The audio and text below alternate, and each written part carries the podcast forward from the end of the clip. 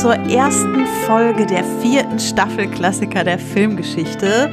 Wir sind zurück nach einer etwas verlängerten Winterpause und gekommen, um euch das äh, letzte Jahr des alten Jahrzehnts oder das erste Jahr des neuen Jahrzehnts, wie auch immer man es zählen möchte, mit weiteren Podcast-Episoden zu versüßen. Aber dazu später mehr. Äh, wir, das sind wie immer äh, die KulturpessimistInnen. Neben mir sitzt der liebe Christopher. Hallo. Moino. Und zugeschaltet aus den äh, Studios in Sachsen ist der liebe Erik. Hallo. Ach, das war ja eine normale Begrüßung, Erik. Hast du gerade Hallo einfach nur gesagt? Das ist das Überraschende, Becky. Genau, und ich bin die Becky. Ähm, genau, und wir äh, sind zurück. Wir machen eine neue Staffel, ich habe es schon gesagt. Nachdem wir äh, die letzte Staffel mit einer Weihnachtsfolge abgeschlossen haben, haben wir vor, das Jahr 2020 mit einem besonderen Projekt zu verbringen in, in diesem Podcast. Und Erik äh, darf jetzt mal kurz erklären, was wir da vorhaben. Ja, analog zu unserem Projekt bei Kultpest, wo wir ja durch das aktuelle oder zurückliegende Jahrzehnt nochmal ein Jahr pro Folge durchgehen, habe ich mir gedacht, hm, bei den Filmklassikern, da könnte man doch mal so sich jede Folge ein Jahrzehnt rauspicken. Und das machen wir jetzt auch. Und wir fangen jetzt an mit den 2000ern, weil die 2010er ja dann doch noch relativ nah sind, obwohl man da auch vielleicht diskutieren könnte, was sind da jetzt vielleicht schon Filme, wo man sagen kann, die sind direkt, haben also quasi direkt einen, einen modernen Klassikerstatus erhalten. Aber machen wir dann jetzt doch nicht. Und das können wir ja dann vielleicht, wenn es über die Filme geht, bei Kultpass im entsprechenden Jahr dann auch sagen, hm, das wäre auch was für das ist jetzt auch schon zu der Zeit quasi ein moderner Klassiker gewesen. Mal sehen. Genau, und wir fangen mit mir an. Genau, das ist auch Gast. der Grund, warum ich hier moderiere und nicht der Erik, weil der Erik heute unser Gast ist. Um das Konzept so ein bisschen vorzustellen und die neue Staffel reinzubringen, um da nicht zu viel Neues, um euch nicht zu sehr zu überfordern mit direkt nach einer fremden Stimme. Mit Gästen geht es dann wie gewohnt ab der nächsten Folge weiter. Genau. Und dann werden wir die Jahrzehnte sozusagen rückwärts durch das letzte Jahrhundert, also dieses und das letzte Jahrhundert wandern. Und äh, wie gesagt, Erik ist unser erster Gast und hat uns für die 2000er den Film Lilo und Stitch mitgebracht aus dem Jahr 2002. Und ihr kennt das ja. Wir haben immer eine Einstiegs- und eine Abschlussfrage. Und auch die haben wir dieses Jahr ein bisschen modifiziert. Ich hoffe, wir werfen euch damit nicht vollkommen aus den Angeln. Ähm, Erik, die Einstiegsfrage an dich. Warum ist denn Lilo und Stitch ein Filmklassiker für sein Jahrzehnt, also für die 2000er Jahre? Ja, da habe ich mir natürlich Gedanken drüber gemacht. Und ich würde das mal mit Disney anfangen. Das ist ein Filmklassiker, weil es ein spezieller Film für Disney ist, würde ich sagen. So inhaltlich gesehen von dem, was in dem Film passiert, was in dem Film verhandelt wird, welche Themen in dem Film verhandelt werden und wie die Themen verhandelt werden, dass es eben nicht so ein sehr großer Plot ist, sondern eher eine kleine Geschichte, intim, auf einer kleinen Insel auf Hawaii eben mit einer ganz, ja, ich würde auch sagen, anderen Stimmung von den Filmen davor, die, die man so, ich meine, Anfang 2002, da ist ja gerade diese große Disney-Renaissance gerade so, war ja da gerade mit diesen riesen Dingern, ähm, Mulan, König der Löwen, was da alles gab. Was fällt euch noch so ein aus dieser großen Ära? Äh, Pocahontas war auf jeden Fall auch noch so zu der Zeit. Robin Hood. Oder war das schon früher? Nee. Auch um den Ja, Dreh. Robin Hood war früher. Die haben auf alle Fälle alle ja doch recht große Geschichten erzählt. Gerade König der Löwen mit dem großen Drama und dem toten Vater, wobei mhm. wir hier auch eine Familiengeschichte haben, aber wir erfahren ja nie, was mit den Eltern ist. Mhm. Und Ja, genau. Und was für mich noch für Disney das ausmacht, ist, ist, dass es einer der letzten tatsächlich Zeichentrickfilme ist und so ein bisschen den Trend auch verfolgt, den wir ja schon in, in Mulan zum Beispiel hatten, dass wir so Zeichentrickoptik hatten mit zum Teil wahrscheinlich CGI-Sachen reingemischt. Also bei Mulan gibt es ja da diese große, die Reiter von Rohan reiten die Berge runter Szene. Und hier gibt es da diverse Raumschiffsszenen, die auch CGI-X sind, wo ich aber auch sagen würde, im Vergleich dazu haben sie noch ein bisschen was dazugelernt und es, es blendet sich besser in den Gesamtstil ein. Aber leider ist es ja auch einer der letzten Filme aus dem großen Zeichentrick-Department von, von Disney. Das ist ja die 2000er würde ich klar als Grenze auch sehen, als Übergangsphase zwischen ähm, ja, klassischen Zeichentrickfilm und, und CGI-Film. Ich meine, heutzutage, wir haben ja eigentlich fast nur noch, ja, nur noch CGI-Filme aktuell die jetzt auch mittlerweile auch alle gut aussehen. Die hatten am Anfang, also gerade die ersten Pixar-Filme, die, die bestechen schon eher, finde ich, durch, durch die Story als durch die Optik, aber das ist vielleicht eine andere Diskussion. Mhm. So, das wäre so meine Antwort. Also, das ist so ein bisschen ein Filmklassiker für, das, für die Zeit ist, weil es, weil es eben den Übergang zum einen markiert eine, Ära beendet, zum anderen die neue Ära so ein bisschen ja, abzeichnet und ja, weil es so ein inhaltlich so ein besonderer Film ist für, für Disney-Zeichentrickfilme. Ja, und wir wissen, also aufmerksame HörerInnen dieses Podcasts wissen auf jeden Fall, dass Zeichentrickfilme äh, in Eriks Herz ohnehin einen großen Platz einnehmen und wir hier schon öfter die ich will nicht sagen Forderung, aber den Wunsch, mal wieder einen echten Zeichentrickfilm zu haben, diskutiert haben. Deshalb äh, finde ich es sehr schön, dass uns Erik heute auch einen Zeichentrickfilm mitgebracht hat und tatsächlich mal über einen reden darf. Äh, Erik, du weißt, ne, als Gast blüht einem am Anfang immer noch die Vorstellung des Inhalts des Films. Kriegst du das kurz hin? Ja, der Film handelt ja so auf zwei Handlungsebenen. Es gibt zum einen den Space-Plot, der direkt am Anfang eingeführt wird. Da geht es um einen verrückten Wissenschaftler, Jamba Jokiba, der, der genetische Experimente gemacht hat und dafür vor Gericht steht. Und es heißt, er habe tatsächlich ein Experiment geschaffen, was zu Leben gekommen ist, was er natürlich total abstreitet und seine Arbeit ist ja nur theoretisch und dann wird Experiment 636 da reingeführt und ja, da wird noch so ein bisschen versucht von der Richterin so zu, zu sagen, ja, vielleicht, wir sollten nicht Vorurteile äh, wir sollten nicht voreilig beschließen, sondern zeig uns, dass da was Gutes in dir ist, dass da Intelligenz ist, die zum Guten eingesetzt werden kann. Und Stitch bringt da aber wahrscheinlich irgendeinen, irgendeinen Slur, würde ich mal sagen. Und es wird nicht untertitelt. Hat, ja, man hat schraubenkotzende Roboter. Ja, und dann wird Jamba quasi für, für zur Widerhandlung gegen die Natur zum Gefängnis verurteilt. Und Stitch soll eigentlich exekutiert werden, aber das geht so ein bisschen ganz schön schief. Und ja, der schafft sich dann mit so einem kleinen Polizeicruiser irgendwie abzusetzen und, und dann den, den Hyperdrive zu aktivieren und landet zufälligerweise dann kommt da aus dem Hyperdrive wieder raus, wo die Erde ist und landet auf, auf einem Planeten voller Wasser, mitten auf so einem mini kleinen Fleckchen an Insel im, im großen Pazifischen Ozean. Und zwar auf Hawaii.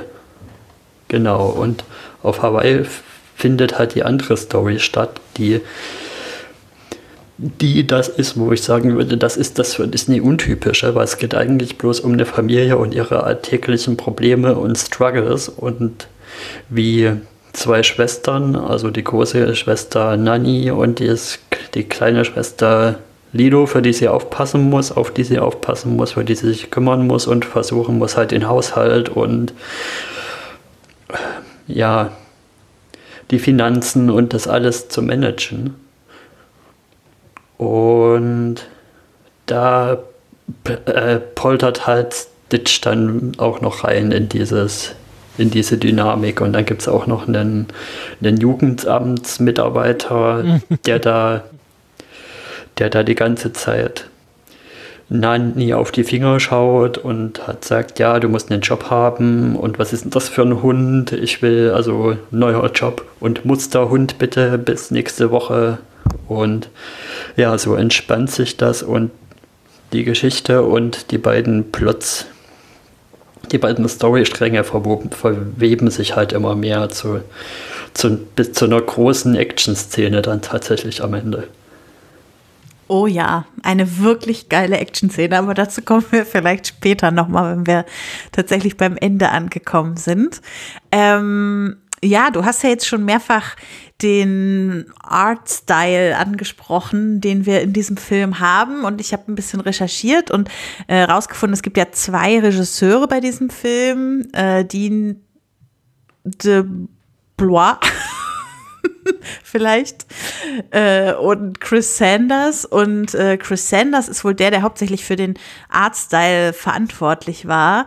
Ähm, der auch sozusagen diese Idee hatte, im Hintergrund vor allem Wasserfarbenbilder einzusetzen. Also ich weiß nicht, äh, wie euch das aufgefallen ist, aber während der Vordergrund animiert war, war ja der Hintergrund ganz oft einfach so ganz simple Wasserfarbenbilder, auf denen die Figuren dann hin und her gelaufen sind.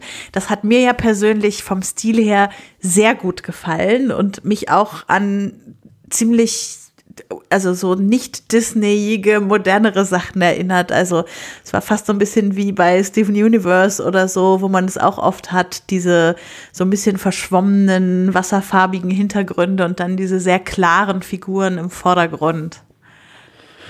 Ja, ich finde hier, das ist das, was ich ja öfter auch sage, was bei solchen Filmen auch beachtet werden soll, ist, dass das, ist, dass das Medium auch zum Inhalt passt und das Medium ist ja auch der Zeichenstil und Artstil und der Inhalt ist halt nun mal auf Hawaii, da das, das verbinde ich eher so mit entspannteren Sachen. Also ja, einer entspannteren Lebensweise, wo es auch ein bisschen nicht so komplett so 9-to-5-Business-mäßig ist und alle sind voll im Stress, sondern eher ja, so ein bisschen, bisschen relaxter alles, ein bisschen langsamer, ein bisschen wärmer. Und das finde ich, spiegelt der, spiegelt der Arzt die halt sehr gut wider. Hm. Und würdet ihr sagen, da denke ich jetzt gerade so drüber nach, habe ich mir vorher gar keine Gedanken gemacht, äh, dass bei den Space-Szenen der Artstyle anders ist als bei den Hawaii-Szenen? Würde ich schon sagen. Also ich glaube, bei der großen bei der Space-Szene fällt es halt schon noch am meisten auf, zum Beispiel, dass da klar hier irgendwie CGI verwendet wurde. Also, also gerade wo Stitch da den, den Hyperraumsprung macht und dann diese, diese, weiß gar nicht, was das sein soll, so eine, so eine Energiewelle, die aber auch, auch mhm. sehr flüssig aussieht, dagegen das Schiff schwappt, das ist schon sehr CGI-mäßig. Man muss ja vielleicht auch dazu sagen, das ist ja im Grunde der erste wenn ich das hier richtig sehe, Disneys Sci-Fi-Film. Oder, also, können wir vielleicht sagen, Atlantis ist, da, ist ja auch irgendwie Sci-Fi, aber das ist ja mehr noch so Fantasy. Mhm. Ähm, aber das ist so mit Raumschiff, einem mhm. Weltall, irgendwie ganz viele Alienrassen. Das hat es ja bei Disney so davor nie gegeben. Und ich finde diesen Kontrast zwischen diesem wirklich Hard Sci-Fi und dann dem sehr entspannten Hawaii, ähm, das haben die wahrscheinlich schon so bewusst gemacht, dass das, dass auch äh, diese Aliens sehr bürokratisch daherkommen. und ähm, mhm. sehr, sehr verkopft und äh, quasi diesen Kontrast zu diesem, zu diesem lockeren Leben oder also für, für Nani vielleicht nicht so lockeren Leben auf Hawaii, aber auch bilden sollen. Ja, der große Sci-Fi-Film, den ich als den Disney-Sci-Fi-Film bezeichnen würde, der steht ja noch, der kam ja dann erst noch mit der Schatzplanet. Gut, Ja. der Schatzplanet kann man halten, was man will, aber es gibt ihn halt. Und Weil- es ist ein Space-Film. Ja, aber Schatzplanet ist dann doch auch schon sehr steampunkig.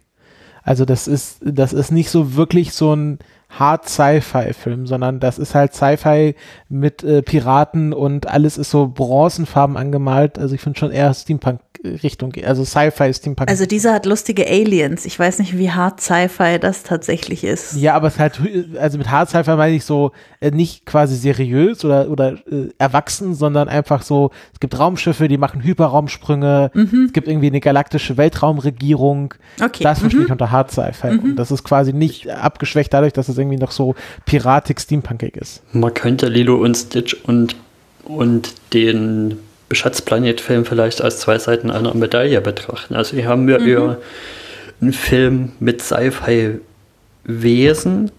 aber in einer normalen Welt. Und bei Schatzplanet haben wir eher eine normale, eher fast mittelalterlich piratige Geschichte in einer Sci-Fi-Welt. Mhm, mhm, mhm.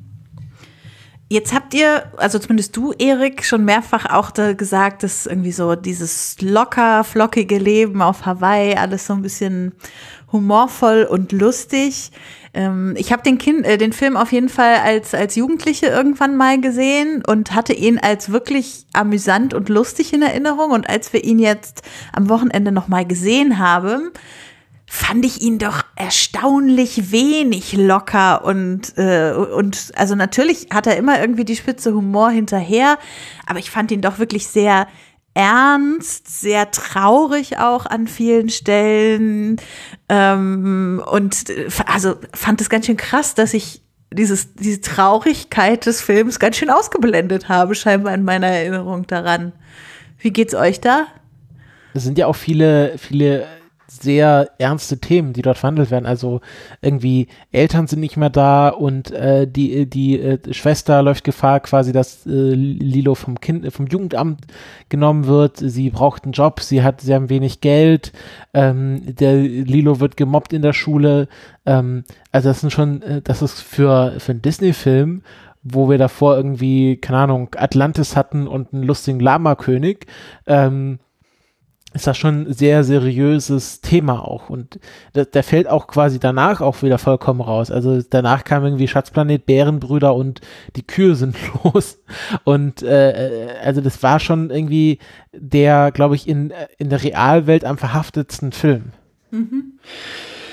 Ja, ich habe mich äh, auch eher an die lustigeren Dinge erinnert. Also ich habe den schon mal vor ein, zwei Jahren nochmal gerewatcht, nachdem ich eine größere, nachdem ich ihn davor sehr lange nicht gesehen habe und hatte mich, da war mir dann eher aufgefallen, wie, ja, wie viele komische Figuren es da doch gibt und wie, ja, irgendwie keiner von denen so 100% normal ist. Jeder hat irgendwie eine Macke, jeder hat irgendwie keiner von denen ist perfekt und daraus zieht der Film auch viel Komik.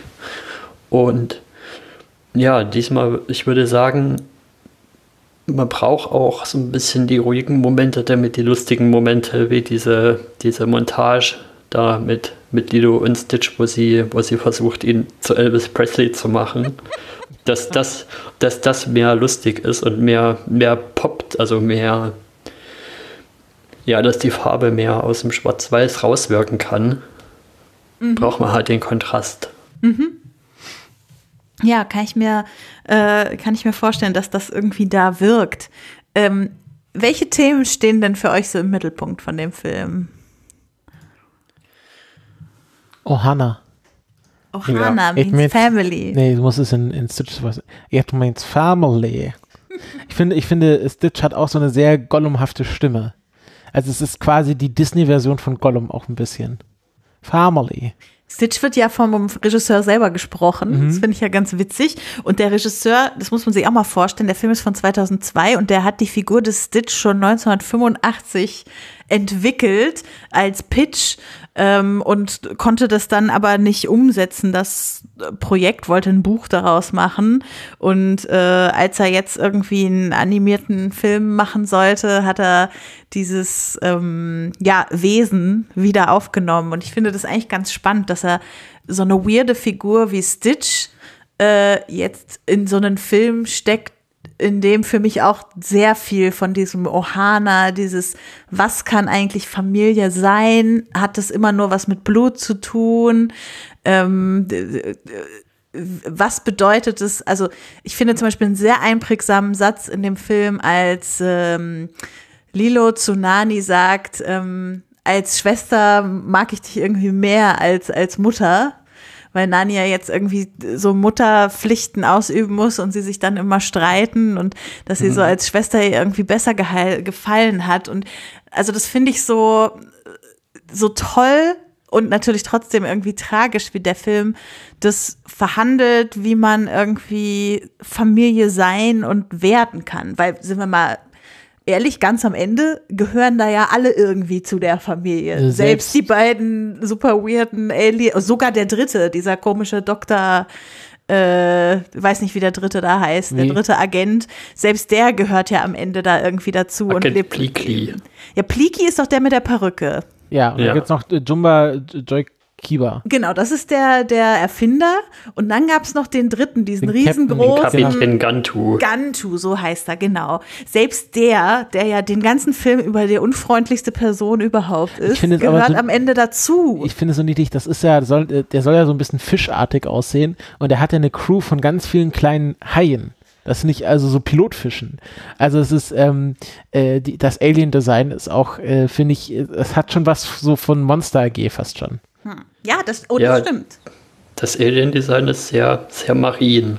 Und, und noch ein Punkt will ich kurz anbringen. Wir hatten ja vorhin, du hattest ja vorhin schon die, die, Regie, die Regisseure erwähnt.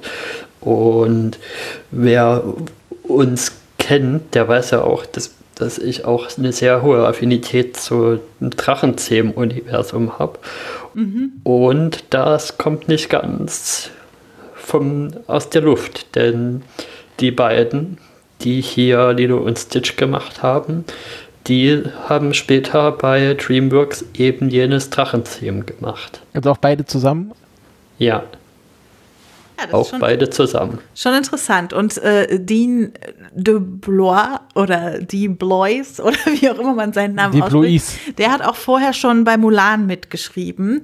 Äh, was auch wieder spannend ist, dass sozusagen wir haben den einen, der irgendwie schon, schon lange Disney-Sachen gemacht hat. Dann haben wir den anderen, der hat irgendwie vorher weirde Aliens geschrieben und seine Projekte haben sich nicht verkauft. Und gemeinsam haben sie dann diesen Film gemacht, der irgendwie ihre Themen dann miteinander verbunden hat. Und und äh, das haben sie dann scheinbar irgendwie als Erfolgskonzept gemeinsam weitergeführt. Ja, vor allem, weil sowohl der Film davor Atlantis als auch der Film danach der Schatzplanet, also dieser Meisterwerksreihe von Disney, beide gefloppt sind und äh, äh, Disney Animation ja zu dem Zeitpunkt auch schon ja ziemlich in der Krise steckte. Mhm. Also seit den 2000ern, ich würde sagen seit hier Tarzan oder so, seit Mulan, äh, hatte ja Disney nie so wirklich die Erfolge und da ist halt Lilo und Stitch wirklich die Ausnahme und danach kommt auch nicht mehr viel Gutes. Also Bärenbrüder, die Kühe sind los, Himmel und Huhn, das war halt diese Transitionsphase, wo sie sich nicht entscheiden konnten, ob sie jetzt Animation oder äh, Zeichentrick machen wollen, also CGI oder 2D und das ging ja wirklich halt bis hier Eiskönigin. Also die haben sich von irgendwie Lilo und Stitch bis Eiskönigin gebraucht, um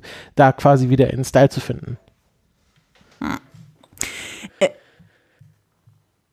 ja. Lass uns nochmal auf dieses äh, Familienthema zurückkommen, von dem wir jetzt so ein bisschen äh, abgekommen sind. Äh, ich würde da gerne noch ein bisschen länger drüber reden, weil das doch ähm, bei mir verhaftet ist, auch in der Kombi mit dem Thema, was ich überhaupt nicht als Thema so im Kopf hatte vorher für den Film, dieses Thema Traumatisierung und Heilung und was ist alles so für Arbeit eigentlich nötig, bevor es irgendwie zu Linderung und Heilung bei so einem Trauma kommen kann. Und da habe ich natürlich zuerst irgendwie an, an Lil, Lillo und Nani gedacht, die halt ihre Eltern verloren haben, die irgendwie jetzt sich ein ganz neues Leben aufbauen müssen, wo die, also die einfach unglaublich viel Beziehungsarbeit miteinander machen müssten, um neu auszuloten, was da zwischen denen passiert. Da können die sich noch so lieb haben. Das funktioniert halt nicht von einem auf den anderen Tag. Irgendwie beide haben ihre Eltern verloren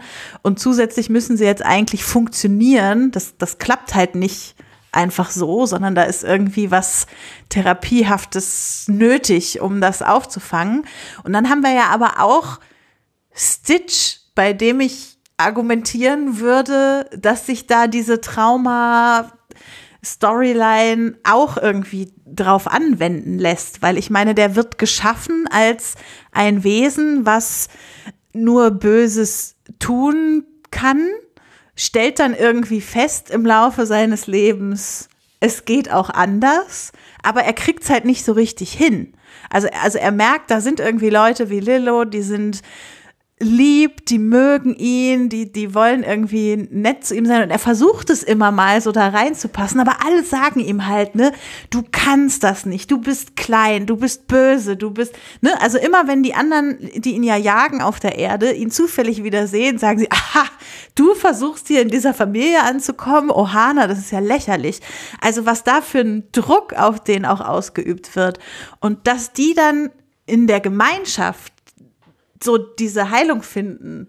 Das finde ich eigentlich sehr, sehr schön, dass wir da so verschiedene, also auf eine sehr kindgerechte Art, finde ich, sehr verschiedene Arten von Trauma vorgeführt kriegen und dass es halt nicht einfach damit getan ist, zu sagen, okay, da ist was Schlimmes passiert und jetzt machen wir mal weiter und äh, wir haben uns doch alle lieb. Das reicht nicht.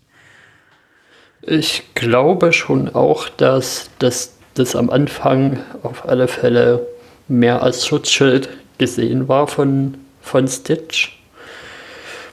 Und dass bei Stitch auch noch so eine Ebene von, von Sinnfrage dabei ist, die, die Jamba ja auch in der, in der einen Nacht da, da ja quasi fürs Publikum nochmal so erklärt, also wahrscheinlich gerade für, für die Kinder, die da zuschauen, nochmal so erklärt, ja, wenn du, wenn du fürs Töten gemacht bist und dann entdeckst du, dass du auf einer Insel bist, ohne irgendwie große Stadt, ohne große Infrastruktur, ohne irgendwie, wo du Chaos verursachen kannst und, und dann entdeckst halt, dass, dass dein bisher gedachter Sinn des Lebens oder Zweck irgendwie sinnlos ist. Wie gehst du damit dann um?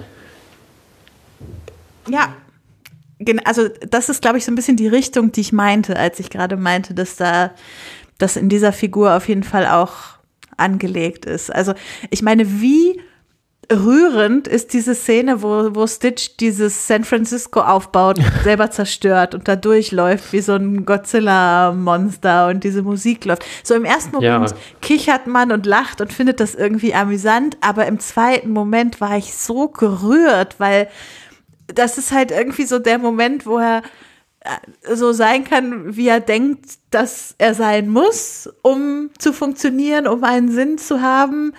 Und merkt dann aber irgendwie, ja, es ist aber auch doch nur ein Spiel und so, also das ist so, die, die, man merkt ja auch diese Verwirrtheit. Der ist ja nie nur traurig oder nur glücklich, sondern so, der hat nie so richtig der kommt nicht klar mit den Gefühlen, die gerade so auf ihn einprasseln, da wo er ist und so. Das finde ich schon echt beeindruckend. Hm.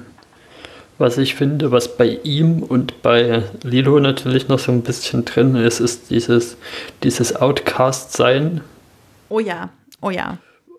Vielleicht zum Teil, obwohl man es nicht selber gewollt hat. Also bei Lilo kommt es ja wahrscheinlich auch daher, dass sie so ein bisschen, ich glaube, der, der popkulturelle Begriff ist schon so ein bisschen Cloud Kukulender ist. Also mit den, mit den dicken Leuten, die sie, oder ich sage einfach mal mit den interessanten Leuten, die sie da am Strand fotografiert oder mit ah. ihrer Puppe, die sie selber genäht hat, wo sie sich eine riesen Backstory zu ausdenkt, dass sie ein Spinnennetz im, ein Spinnennest im Kopf hat und gerade erst operiert wurde und ja, also so ein paar lustige Fantasien sind da ja auch am Start und man merkt ja auch direkt in der ersten Szene von ihr, dass sie ja von den anderen Mädchen eher so ein bisschen ja mit schiefen Zähnen angeguckt wird. Und trotzdem, äh, die Kinder tauchen ja dann noch ein zweites Mal auf und trotzdem rennt sie quasi auf die zu und sagt, oh, guck mal, Stitch, das sind meine Freunde. Und die wenden sich halt dann angeekelt ab, aber da merkst du halt irgendwie auch, also ne, sie versteht nicht so richtig, warum sie da nicht reinpasst, was nicht so richtig funktioniert. Also sie, äh, ich finde es eigentlich ganz rührend, dass sie nicht so richtig sieht, was an ihr anders ist als an den anderen Kindern. Das ist irgendwie so, so ein kindliches, ach, das sollte man sich eigentlich bewahren irgendwie. Aber gleichzeitig sorgt es dann halt auch für viel Traurigkeit bei Lilo, weil sie überhaupt nicht versteht, warum das nicht klappt mit den anderen Kindern, warum diese ganze Interaktion mit Menschen äh, bei ihr ja so ein bisschen schwierig ist. Also wenn sie versucht, mit ihrer Schwester über irgendwas zu reden, dann ist es ja ich sag mal, ein bisschen ironisch bis überzogen und braucht erst den großen Knall, bis sie sich so richtig ehrliche Sachen sagen können und so.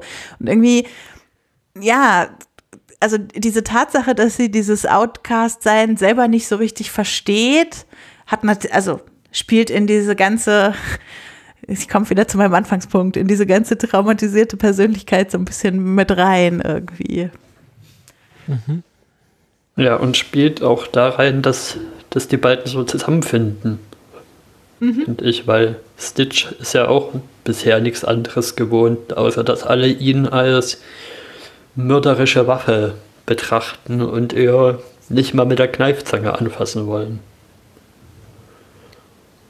Ja, und äh, es ist ja auch äh, nicht von ungefähr, dass, äh, dass Lilo genau Stitch aus dem Tierheim auswählt.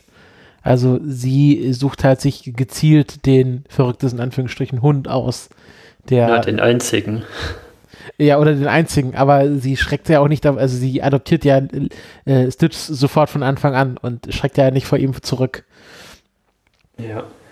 Ich hatte, ich das hatte finde ich auch so eine lustige Szene, wie dann dieser große Pitbull oder was da noch ist und die alle so sich ganz klein hinten in die Ecke verdrücken vor diesem komischen neuen Hund. Ich hatte ja ehrlich gesagt, ich habe ja äh, den Film jetzt äh, am Wochenende zum ersten Mal gesehen und ich hatte irgendwie erwartet, dass Stitch weniger quasi, also ich hatte äh, Stitch wirklich mehr tierhaft erwartet, also mehr so Richtung tatsächlich Hund gehend. Also so eher so in die Richtung von Toothless aus äh, Drachenzähmen. Und äh, Stitch ist aber dann tatsächlich schon irgendwie so eine handelnde Figur, die ja auch eigene Pläne vollführt und äh, ähm, äh, auch teilweise richtig sprechen kann und so. Das hat mich dann doch überrascht beim Schauen. Also ich hatte da wirklich eher was Richtung Toothless erwartet, wo wir ja dann in der allerersten Kulturpessimisten-Folge festgestellt haben, dass es ja mehr eine Katze mit Flügeln ist. Grüße an Esbotto, falls du das hörst. Mhm. Ähm, ich finde ja auch, ähm, dass die, also wir, Lillo und Stitch sind ja die namengebenden. Ganz kurz. Ja? Heißt sie nicht Lilo? Na, Nani sagt immer Lilo. Okay, ich sage immer Lilo und Stitch. Ja, ich auch. Aber auf, also ich habe ihn jetzt das erste Mal auf Englisch geguckt und Nani sagt auf jeden Fall immer Lilo. Lilo und Stitch? Lilo und Stitch. Okay. Wie auch immer. Lilo, Lilo und Stitch sind ja die namengebenden Hauptfiguren. Ähm, über die haben wir jetzt schon ein bisschen mehr geredet, aber ich finde tatsächlich, dass äh, dieser Film auch von seinen Nebenfiguren sehr lebt. Äh, ich finde das ganz spannend, Erik, dass du bei deiner Einordnung ins Jahrzehnt äh, nicht gesagt hast, dass ja Nani im Deutschen von ähm, Vanessa Petruo gesprochen wird, von den No Angels, die ja sowas von 2000er sind in meinem Kopf. Die hat auch, glaube ich, danach und davor nie wieder eine Synchro-Rolle gemacht, sondern nur diese eine. Ähm, War sie so schlecht? Nö, glaube nicht, aber die ist halt eigentlich Sängerin und die waren dann da gerade irgendwie bekannt. Ja, hier äh, Bärenbrüder, kann ich mich noch ganz genau erinnern, da wurden die Bären von den Vitali, äh, hier von, wie heißt der, Vitali und? Wladimir Klitschko. Vitali und Wladimir Klitschko Auch sehr 2000er auf jeden Fall. Ja. Also das, das finde ich sehr passend und Nani, also so als die, die große Schwester, ist für mich auch in vielerlei Hinsicht irgendwie ein ganz toller Charakter in diesem, äh, in diesem Film. Also einmal, da muss ich mal persönlich rausholen, ich liebe ihre Oberschenkel. Ich finde das so groß. Das habe ich noch nie in einem, Dis also schon geschweige in einem Disney-Animationsfilm, aber ich würde wahrscheinlich auch sagen, in keinem anderen mal gesehen, dass man eine animierte Figur sieht, die so realistische Beine hat. Mhm. Und ich meine, die rennt ja auch die ganze Zeit rum und so, die braucht genau diese Oberschenkel für das, was sie die ganze Zeit tut. Liebe ich, also äh, das mal vorne weggeschoben. Und ich finde die aber auch sonst, ähm, also ich, erstens finde ich es spannend, dass wir hier zwei Schwestern in den Mittelpunkt rücken, was ja in der Disney-Geschichte danach nochmal einer ihrer großen Coups werden sollte, als sie dann Frozen gemacht haben. 20 ähm, Jahre in the making.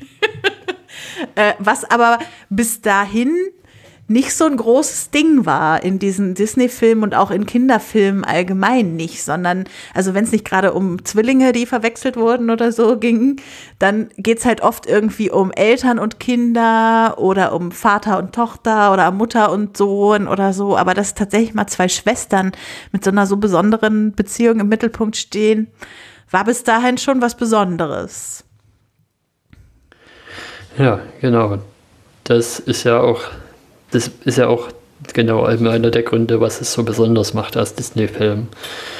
Das wurde auch schön in dem, in einem, in so einem YouTube-Essay über den Film klar gemacht, wo es, wo es auch darum geht, da noch, wo auch das, was ich im Einstieg gesagt habe, nochmal stark gemacht wird mit, ja, wie klein gekocht doch diese Geschichte ist und wenn man das und wie unwahrscheinlich das eigentlich zum Teil ist, wenn man das wirklich auf einen Elevator Pitch runterbricht, die, die Lilo, und Nan, äh, die, die Lilo und Nani Story, dass die überhaupt angenommen wurde, weil, weil es ja doch eher ja, ein sehr kleiner Mikrokosmos ist, der da stattfindet.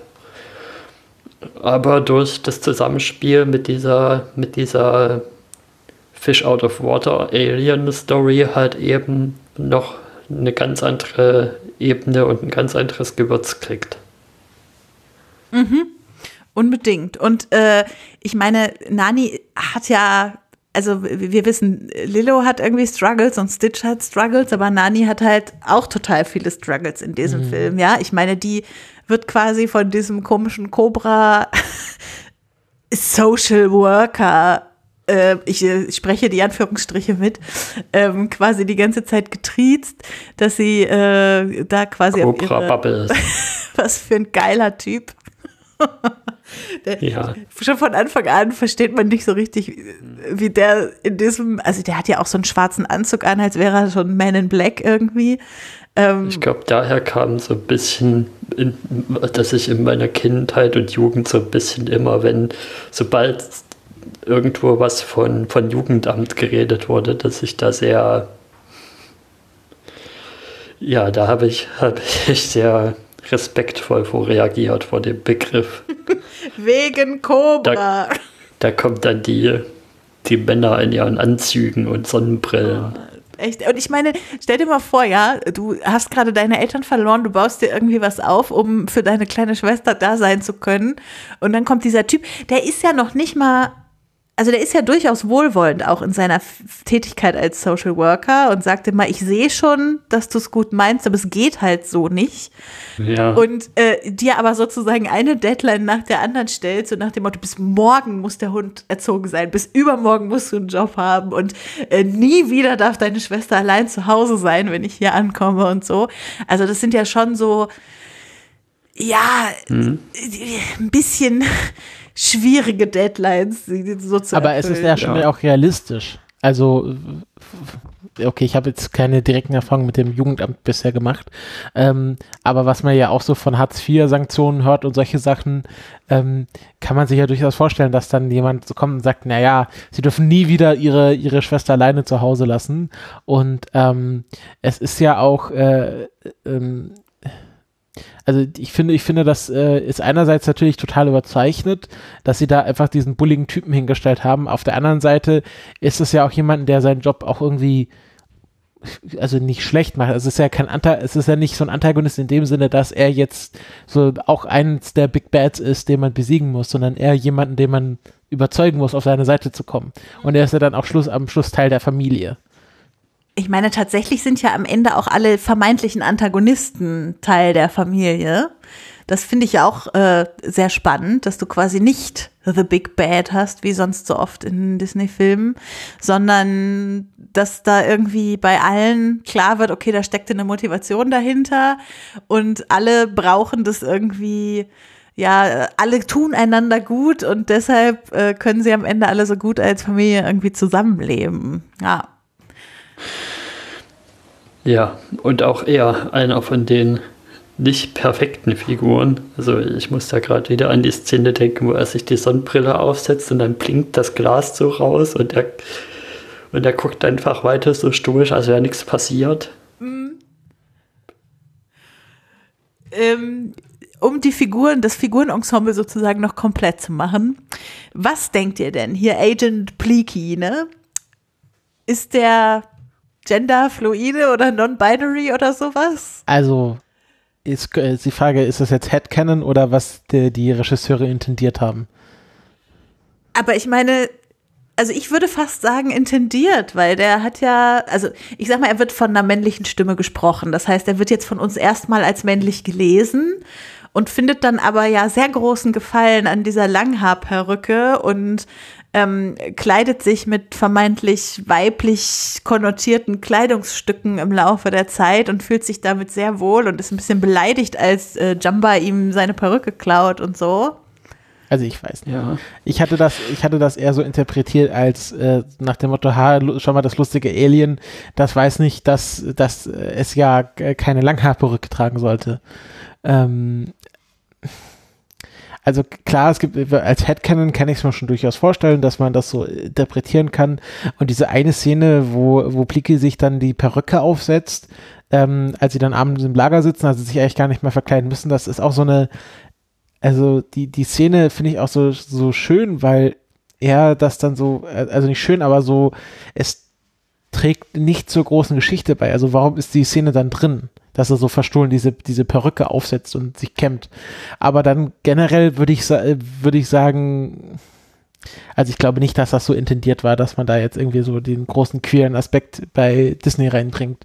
Also gerade nicht bei Disney, die sich schon äh, mit, dem, mit den kleinsten queersten Aspekten wirklich schwer tun, wie man aktuell ja. wieder merkt. Ach ja. Ich hätte ihn auch eher als, als stilbewusst oder vielleicht als Stil experimentierfreudig gesehen. Und zum einen könnte man sich das auch noch erklären, warum er sich jetzt so verkleidet, ist einfach, dass er vielleicht überlegt hat, so, hm, ja, was ist da so auf dieser Erde, was ist da so gang und gäbe, wie kann man da am besten sich verkleiden? Gut, verkleiden wir uns als Ehemann und Ehefrau, das ist ja irgend, oder als Ehepartner, das ist ja irgendwie, der Fall war vielleicht am wenigsten auf als zwei Individuen. Und mein, und mein Jamba, der sieht ja nun mal, was für Menschen eher typisch männlicher ist, aus. Und da, ich bin nun mal eher der schlankere Counterpart, da nehme ich dann die andere Rolle ein. So würde ich das eher sehen. Und das ist halt auch noch so die Frage bei mir. Das sind halt Aliens. Und da müsste man ja erstmal die Frage stellen, was ist bei Aliens überhaupt an Geschlechterrollen und wie sind die so belegt und was gibt es da so für Unterschiede und es kann ja sein, dass lange Haare zum Beispiel bei einer hypothetischen Alienrasse, die gar keine Haare haben, auch gar nichts aussagt über welches Geschlecht ist das jetzt. Mhm. Oder welche Geschlechterrolle, mhm. mal so gesagt.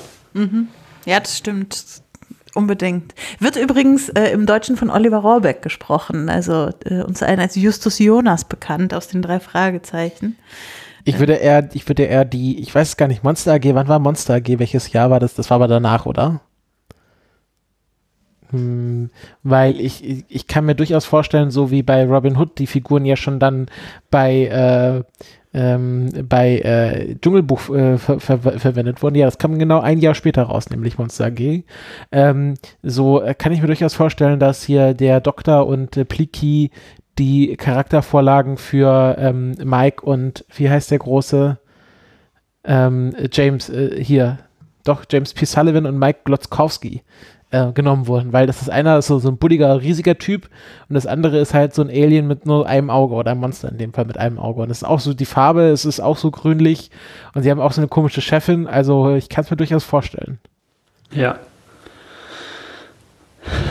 Es ist halt auch ein bisschen, ein bisschen, ähm, na, wie sagt man, wie sagt man gleich dazu, wenn, wenn was offensichtlich nicht so sein kann, man aber darüber wegguckt.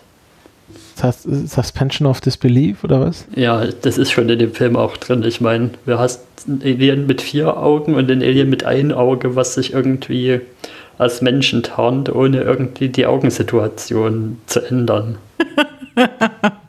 das stimmt. Dass das niemandem auffällt. Hm.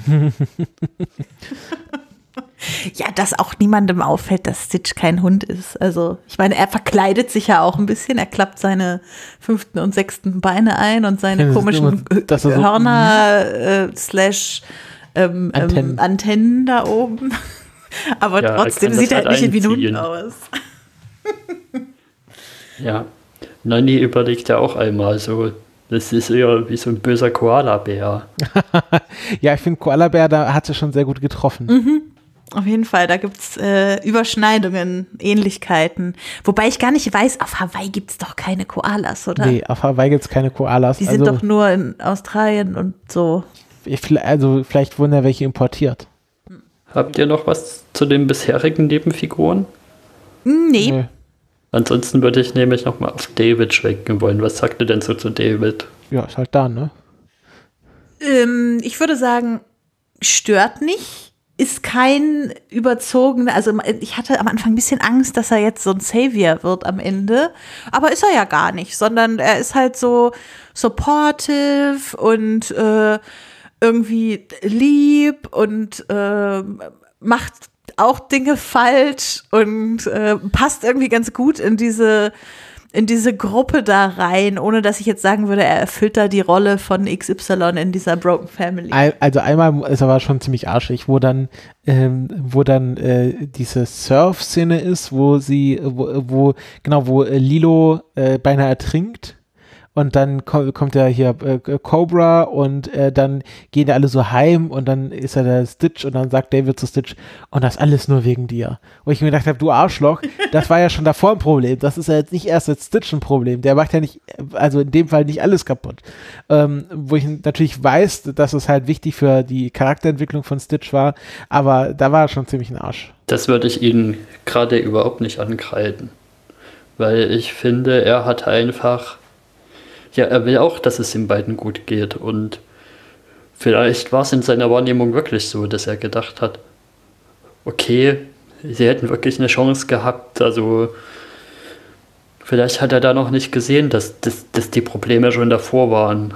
Und dass das vielleicht auch wieder so ein bisschen gleichzeitig passiert ist, ja auch, dass dieser Cobra Bobo aufgetaucht ist und dann eben auch noch Stitch und dass er es dann auf den einen Faktor kanalisiert, weil er es halt nicht besser gesehen hat.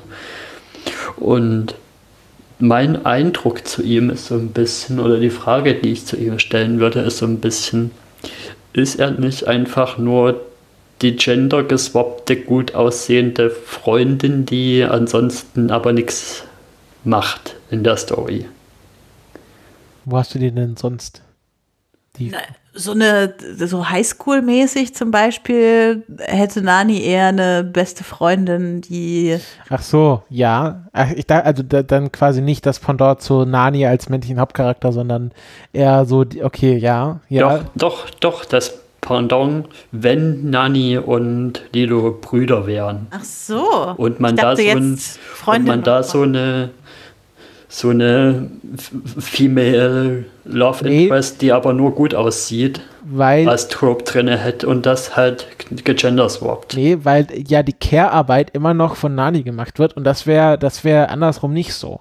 Also wenn das quasi, quasi zwei Brüder wären, dann wäre die Freundin noch dazu da, um die emotionale Care-Arbeit zu machen.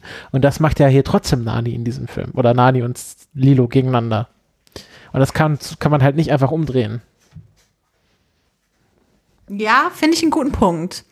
Äh, wo, aber man kann schon sagen, dass man äh, oder dass die Regisseure sich entschieden haben, David jetzt nicht, also obwohl er ein Surferboy ist, nicht als den klassischen Surferboy so zu gestalten, sondern äh, also dass er jetzt nicht so diese ganzen typischen männlichen Stereotype abgekriegt hat. Das, mhm. das würde ich schon sagen. Ja, ja. Er ist halt nicht äh, overly assertive oder so, sondern ich finde ja, äh, der, der, das ist halt, er, er, ist halt, also wozu ist er überhaupt in dem Film? Einfach damit Nani, und das könnte man vielleicht auch ein bisschen negativ sehen, die, die Macher des Films haben sich gedacht, ja, okay, Nani muss jetzt auch noch irgendwie so einen Counterpart bekommen, so einen Happy End Abschluss. Also Lilo hat's Dip ja, und Nani ist dann irgendwie ganz alleine und dann hat man halt noch David reingenommen.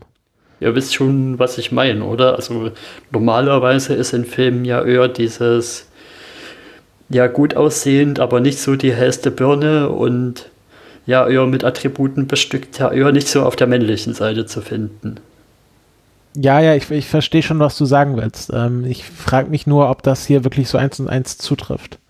Also, was ich ihm wirklich hoch anrechne, äh, so dem Charakter des äh, David, ist, äh, dass der nicht, also der, hm, ich komme noch mal rein, dass er nicht so mansplaint, äh, Nani in ihren Problemen, sondern ihr wirklich immer nur bei den Sachen hilft, wo sie gerne Hilfe hätte. Zum Beispiel bei ich brauche einen Job, hilf mir einen zu finden.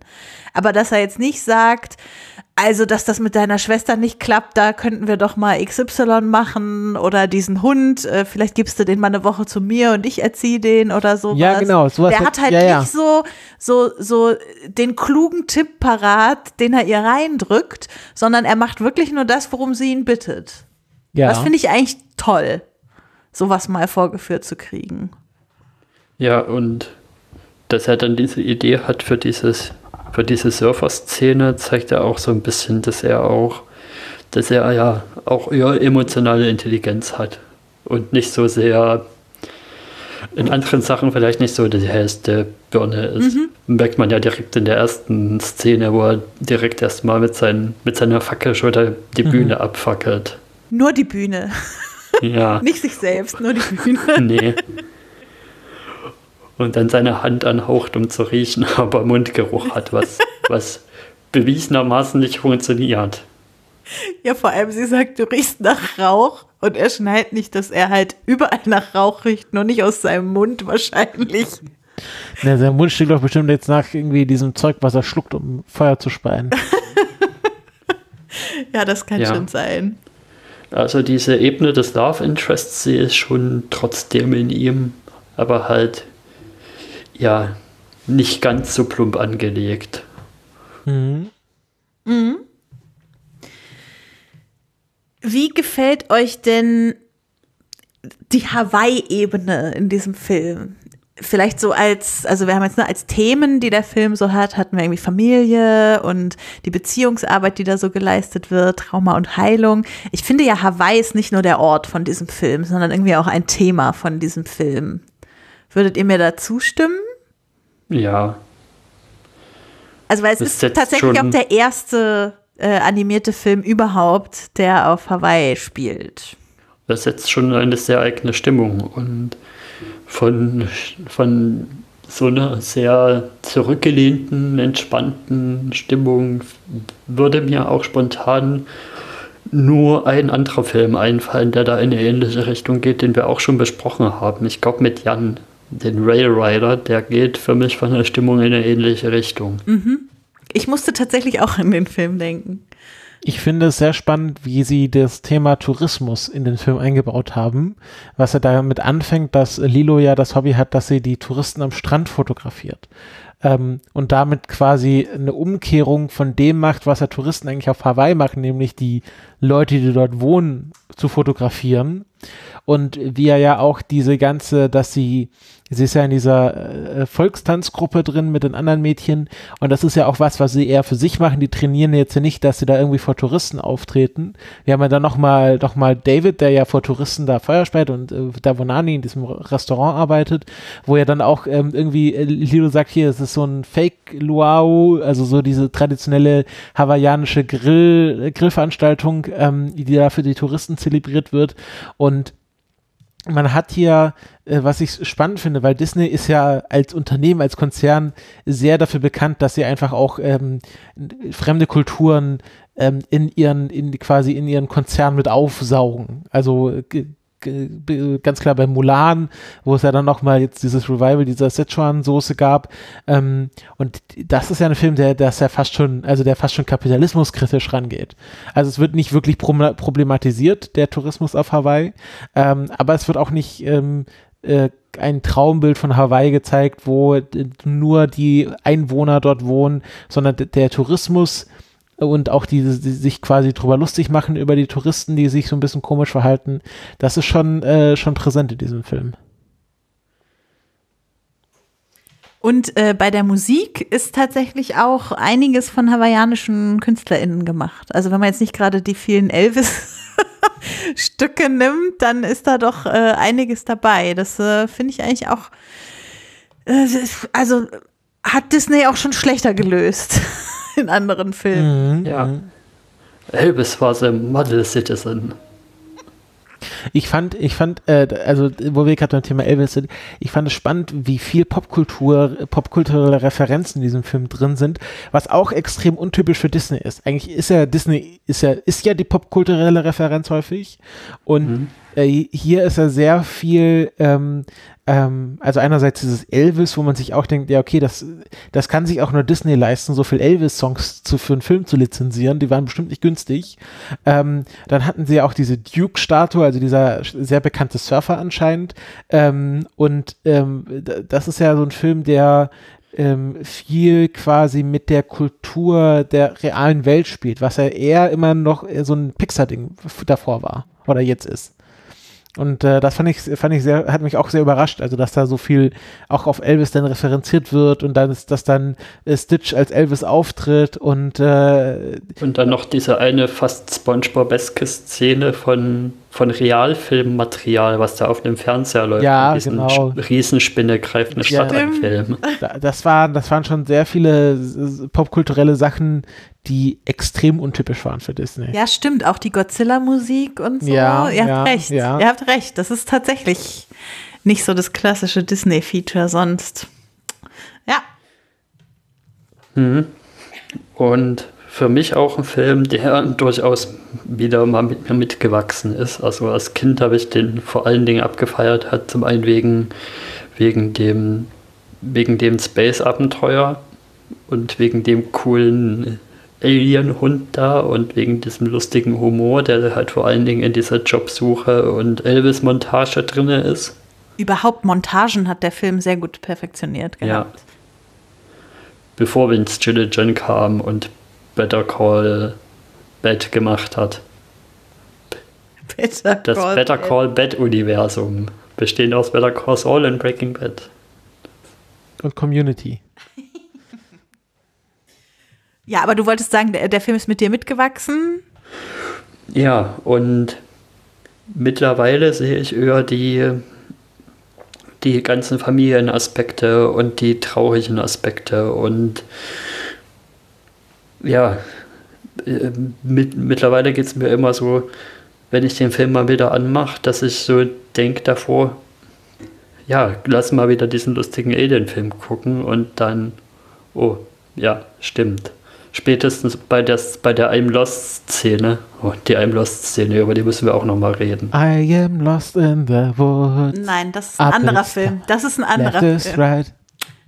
Äh, I'm Lost-Szene. Ja, da kam davor diese tonnenweise an, an Zusammenschnitten von lustigen Szenen und dann sitzt da auf einmal Stitch im Wald und, und sagt so, ja, wo bin ich? Und hofft irgendwie, dass seine Familie kommt. Und das ist immer so. Kennt ihr die Szene aus, aus Scrubs, wo, wo so, wer hat die äh, Ladung an Ziegelsteinen bestellt und Ah, dann ja. Ja, wird ja, ja. auf die, die, die Ladung an Ziegelsteinen fällt. So ist es mir bei dem Schauen wieder gegangen, als die Szene kam.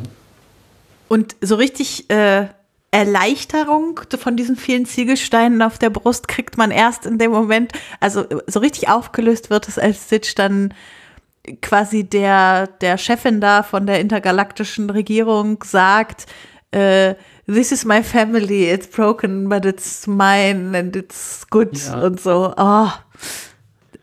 Ja, Ah. Aber davor gibt es nochmal einen super Hammerlacher. Also bei der einen Szene mit dem super süß und kuschelig, da, da habe ich mir als Kind immer die immer am lautesten gelacht. Ganz ehrlich, ich hatte ja erwartet, dass der Fisch, der das Wetter kontrolliert, noch ein Thema wird.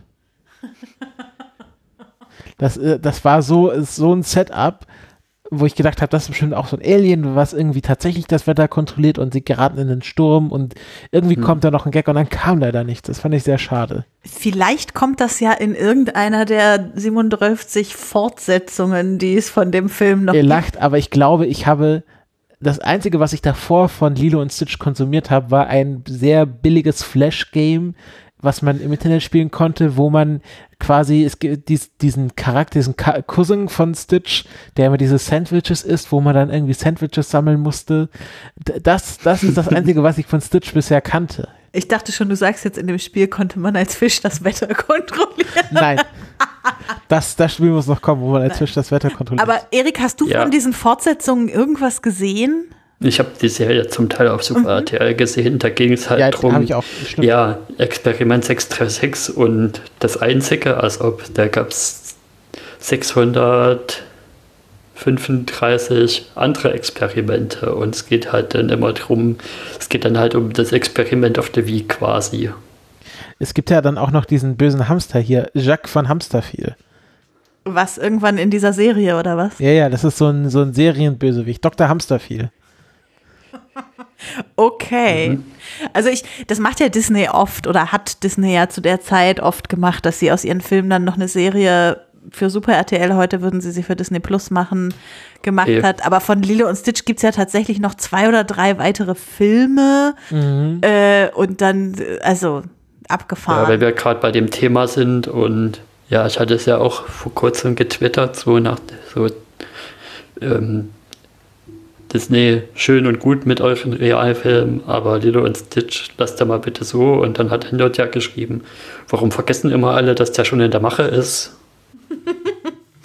ja, brauchen wir das? Ja, ich habe hier Nee. gerade mal den Wikipedia-Artikel von Lilo und Stitch Franchise aufgemacht und es gibt hier, genau, es gibt äh, die, äh, quasi den äh, Originalfilm, dann gibt es Stitch the Movie, ähm, dann gibt es die Serie und quasi Stitch the Movie kam vor der Serie. Es war quasi wie bei Clone Wars quasi erst der Film und dann die Serie dazu und dann Lilo Stitch 2, Stitch has a Glitch.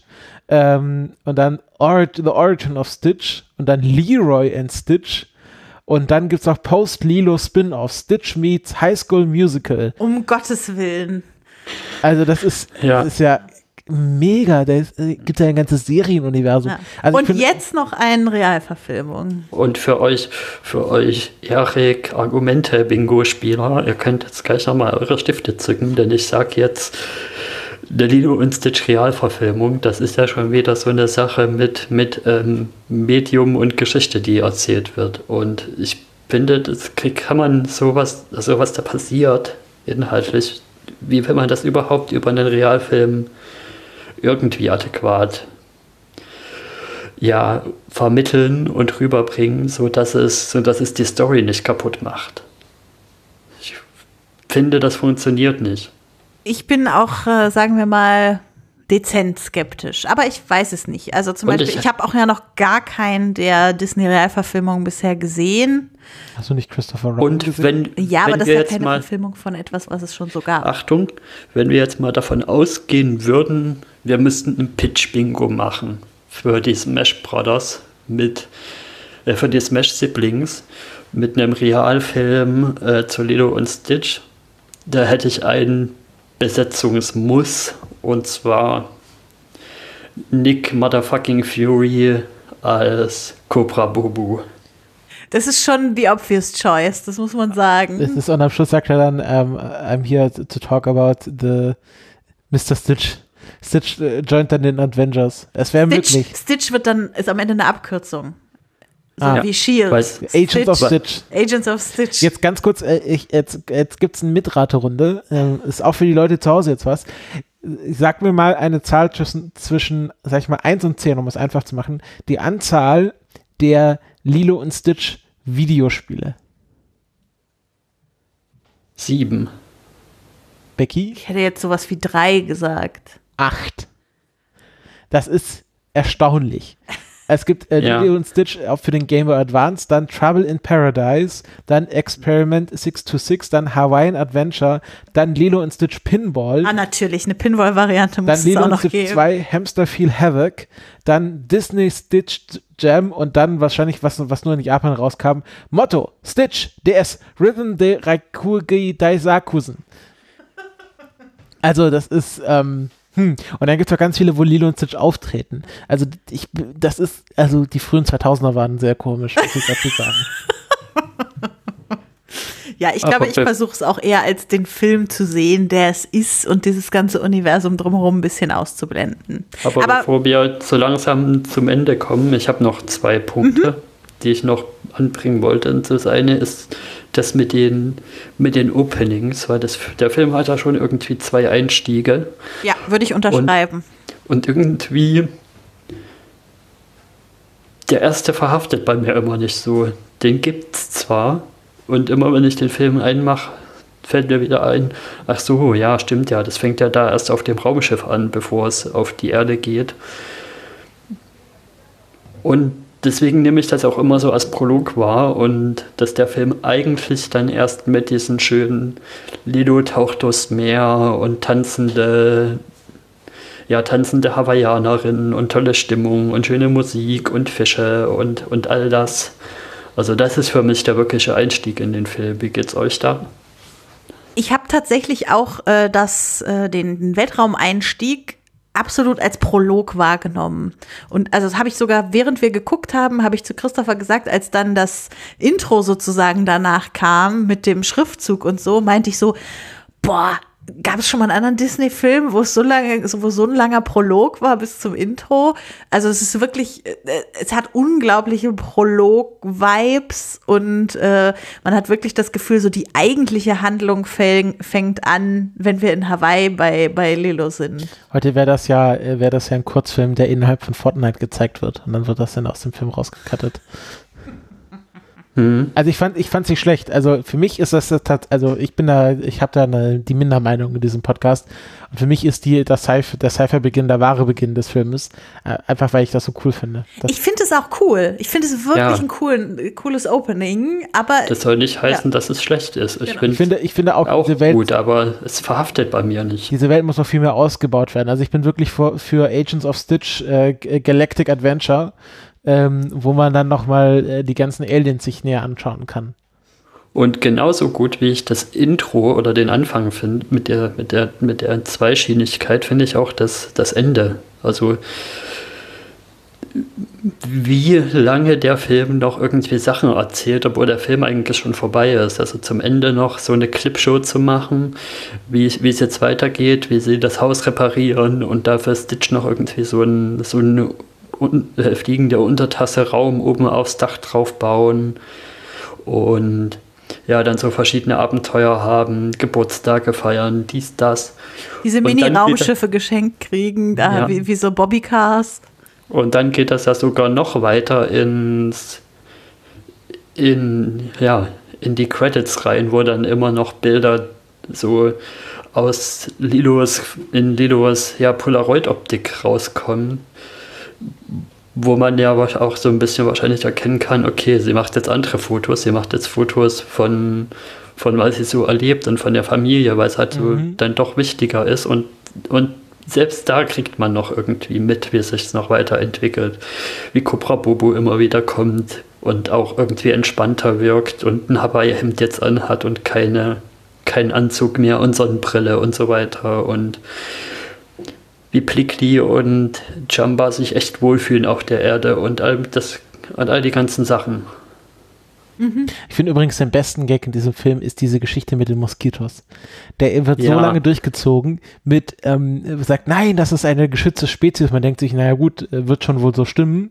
Und dann am Schluss rauskommt, dass äh, Cobra die einfach verarscht hat und denen erzählt hat, dass es eine geschützte Spezies ist.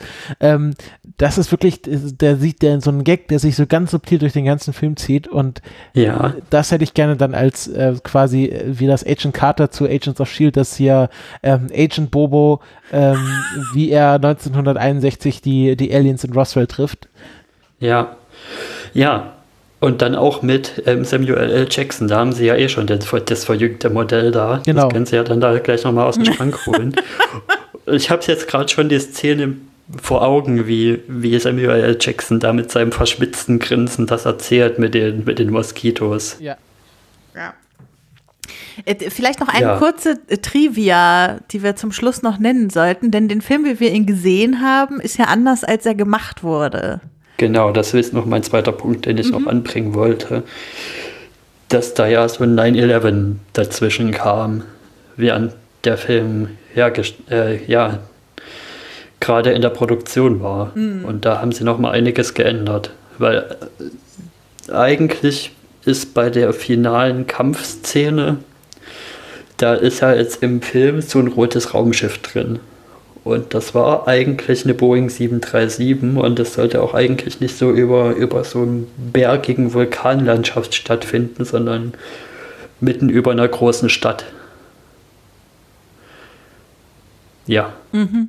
Und das haben sie quasi aus ähm, ja, Pietätsgründen mhm. geändert. Gibt es ja. eigentlich eine Liste mit Filmszenen, die wegen 9-11 gecuttet wurden? Weil ich kann mich noch erinnern, dass sie ja aus dem ersten Spider-Man-Film äh, auch noch die Szene rausgeschnitten haben, wo Spider-Man an den, am World Trade Center sich so entlang schwingt. Kannst ja gleich noch mal ein bisschen googeln. Falls du eine findest, können wir sie ja in den Shownotes verlinken. Ich, mir sind auch noch andere Szenen aufgefallen, also andere Sachen aufgefallen, die sind aber jetzt eher kleiner. Also in dem Wikipedia-Artikel im Englischen stehen da noch ein paar andere Sachen drin, die sie noch geändert haben.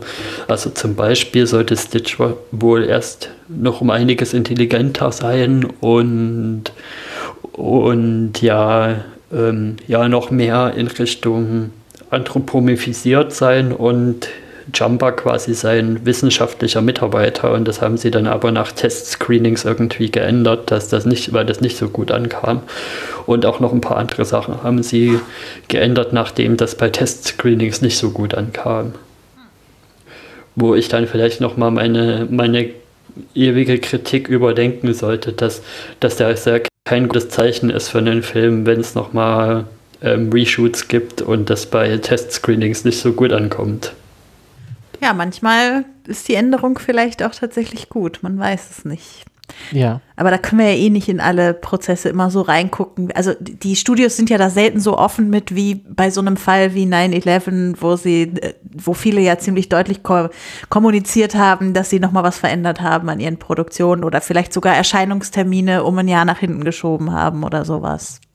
Mhm. Deshalb sonst können wir da ja gar nicht so reinschauen was ich auch noch sehr spannend fand, war die Werbekampagne zu Lilo und Stitch, wo sie ja so Plakate gemacht haben, wo dann so alle Disney-Charaktere zu der Zeit, so der, also äh, der Genie und Aladdin und König der Löwen und das Schön und das Biest, und die schauen alle so erschrocken auf dieses kleine Wesen und schauen quasi von oben rein und dann äh, steht da so, ähm, there's one in every family, so als Stitch, als so das, äh, der, der Outcast der Disney-Familie auch, was ich sehr schön fand, was natürlich sehr ironisch ist, dass das das Biest auch schöner, das Biest sich abgestoßen fühlt von, von Stitch, aber ähm, das war das, äh, ich finde, ich finde, das einfach eine schöne Idee, dann ähm, äh, auch so die, die ganz andere Disney-Welt auf Stitch reagieren zu lassen. Also das war, was sie davor auch nicht gemacht haben. In allen Fällen ist Stitch, äh, Lilo und Stitch ein außergewöhnlicher Disney-Film.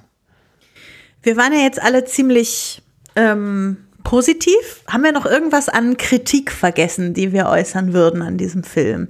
Also es war ja so ein bisschen zwischen den Zeilen äh, zu hören, aber insgesamt finden wir es ein guter Film, oder? Ja, also es ist jetzt kein Film, den ich mir immer wieder anschauen würde. Aber das habe ich generell nicht so mit Disney-Filmen. Mhm. Ähm, außer natürlich äh, Eiskönigin 2, aber da auch nur, nur ein Lied.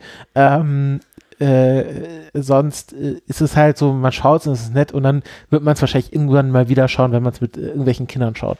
Also das ist so ein Film, man hat ja auch immer so im Kopf so eine Liste, wenn man mal irgend so ein, irgendwann mal so ein Kind zur Hand hat, äh, geklaut oder anderweitig besorgt, ähm, äh, da, welche Filme man da mit dem Kind schaut und dann so, okay, welche, welche Filmliste äh, spule ich denn jetzt ab? Und das ist so Lilo und Stitch, das ist auch, was ich sofort irgendwelchen Kindern vorsetzen würde, sage, hier, schau mal, lustiges Alien.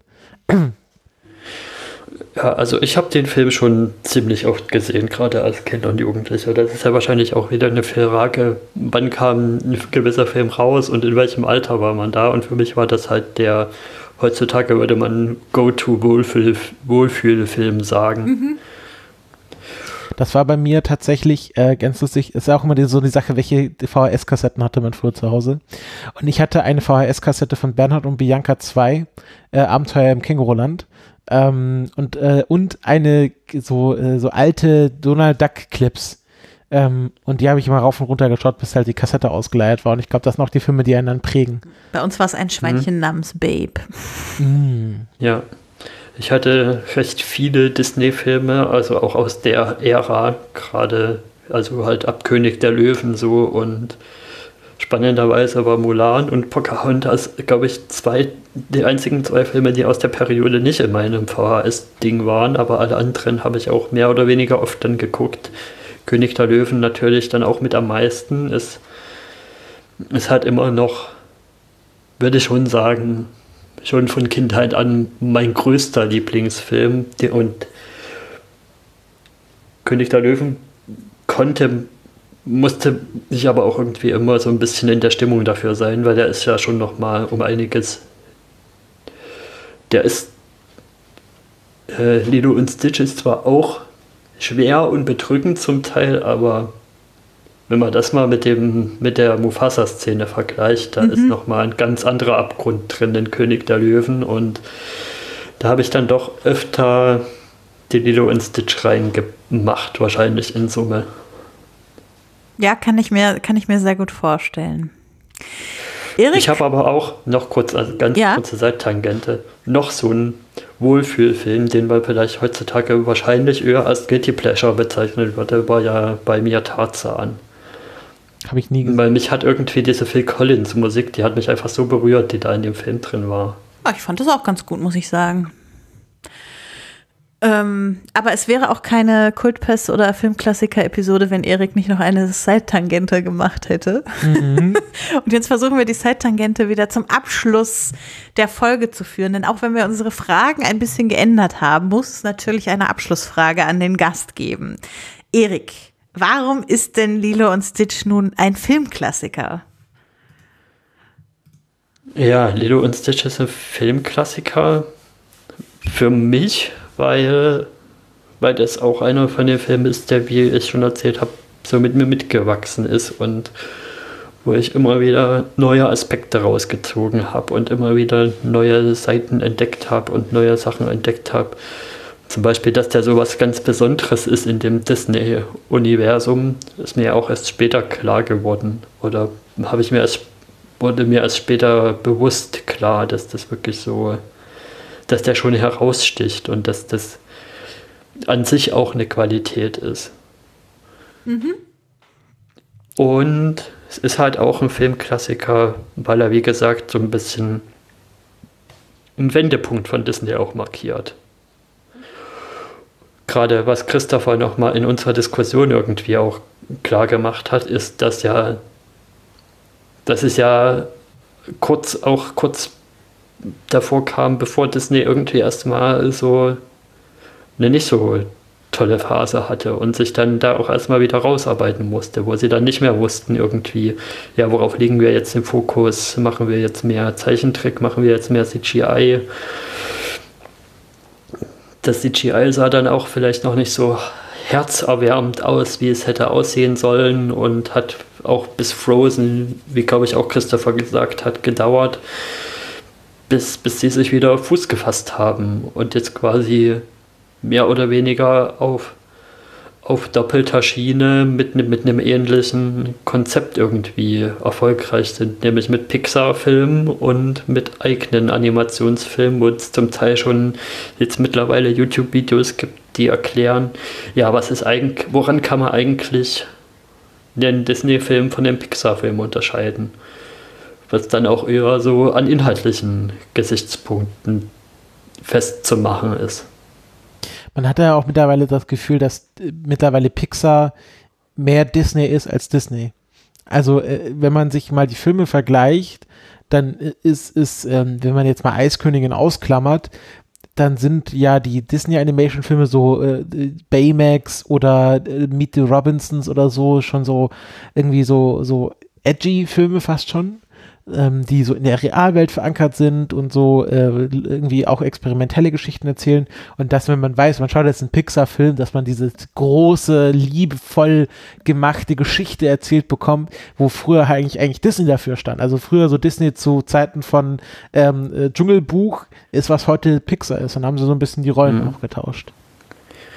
Ja, und was heute sich auch gut irgendwie mit der heutigen Situation spiegelt, weil Disney ist irgendwie, finde ich, auch gerade wieder am Scheideweg und hat, gibt so ein bisschen den Eindruck, dass sie jetzt nicht so wirklich wissen, wie es jetzt weitergehen soll mit den Versuchen, irgendwie alle möglichen Filme in den Realfilm hm. zu pressen, was mal mehr, mal weniger gut funktioniert.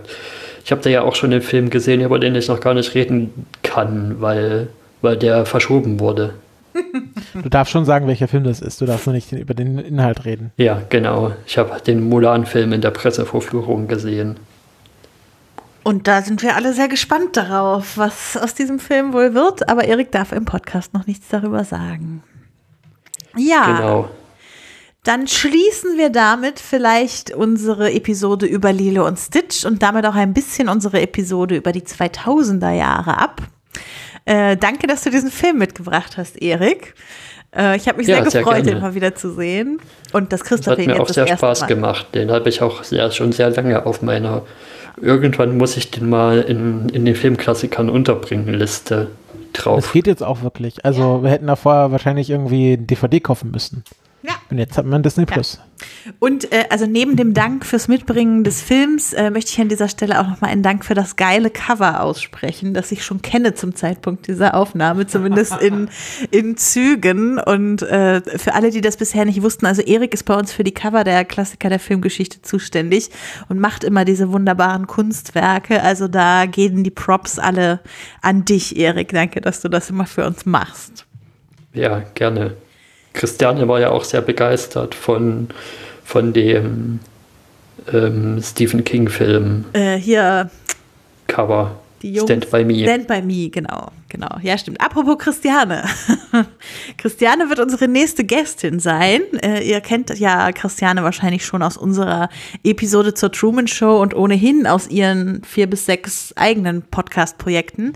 Ihr neuestes Podcast-Projekt ist äh, Keanu Reloaded, wo sie alle Filme von Keanu Reeves besprechen wollen. Und das passt unglaublich gut zu dem Film, den sie uns mitbringt, der wahrscheinlich 90er nicht sein könnte. Und das ist Johnny Mnemonic, äh, ein Film Sagt mit mir Keanu überhaupt nichts. Ich kenne den auch nur aus Christianes Letterboxd-Rezension.